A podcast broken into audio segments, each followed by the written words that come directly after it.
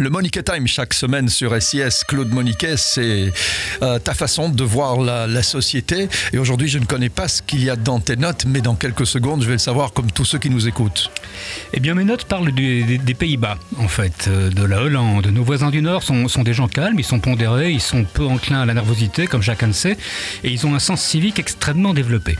Pourtant, les Bataves sont descendus dans la rue, et leurs manifestations sont loin d'avoir été paisibles. Ouais, on parle évidemment euh, du couvre-feu et des manifs qui ont pour l'instant euh, lieu. Euh, en effet, c'est surprenant et assez, assez bouleversant d'ailleurs. C'est surprenant parce qu'effectivement, ils sont, ils sont des milliers hein, à avoir euh, battu le pavé à Amsterdam, à Rotterdam, à La Haye et même dans d'autres villes.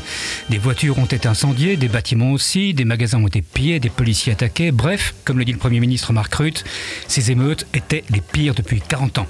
L'automne dernier, c'est en Italie, en Espagne, que des troubles avaient éclaté. Des incidents ont également eu lieu en Allemagne, en Autriche euh, ou même au Danemark. Bien entendu, on peut balayer tout ça d'un revers de la main et accuser l'extrême droite et les complotistes qui manipuleraient des inconscients, des jeunes ou des désespérés pour semer le trouble. Ce ne serait d'ailleurs pas entièrement faux. On le sait, des mouvances extrémistes ont trouvé de quoi faire leur miel dans la crise sanitaire et surtout dans les réactions excessives, contradictoires, désordonnées, parfois inutiles mais toujours traumatisantes des autorités. Est-ce que ça suffit comme explication, Claude? Non, ce serait évidemment fortement réducteur de tout ramener à un vaste complot des extrêmes.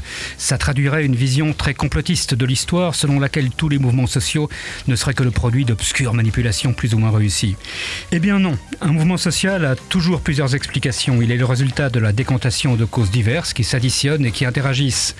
Elles démultiplient leurs effets et finissent par déclencher quelque chose. Parfois ça fait flop, la montagne accouche d'une souris et le mouvement s'éteint, mais parfois dure et ça prend de l'ampleur. Regardez par exemple les Gilets jaunes en France. C'est vrai que les Gilets jaunes, euh, c'était parti comme une montagne, et puis ça s'est achevé peut-être comme une souris, mais pour d'autres causes aussi. hein. Je veux dire, ils auraient eu du mal aujourd'hui à continuer le mouvement aussi. Absolument, euh, euh, distanciation sociale et, et limitation de- des foules obligent.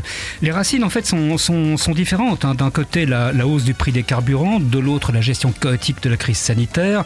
Mais il existe des points communs. Le principal est sans doute le manque de confiance, la remise en cause dans l'action de l'État, un État donc dans lequel on n'a plus confiance, et le rejet d'élites, les journalistes, les députés, les scientifiques, qui sont perçus comme de simples relais de la parole du pouvoir.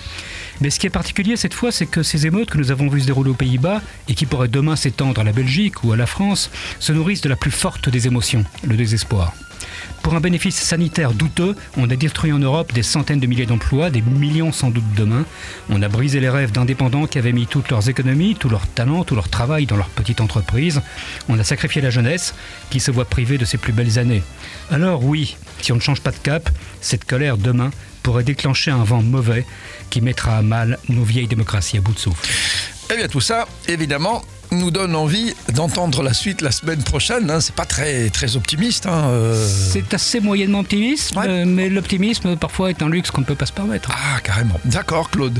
Le Monique Time, c'est chaque semaine sur SIS. Merci, Claude Moniquet.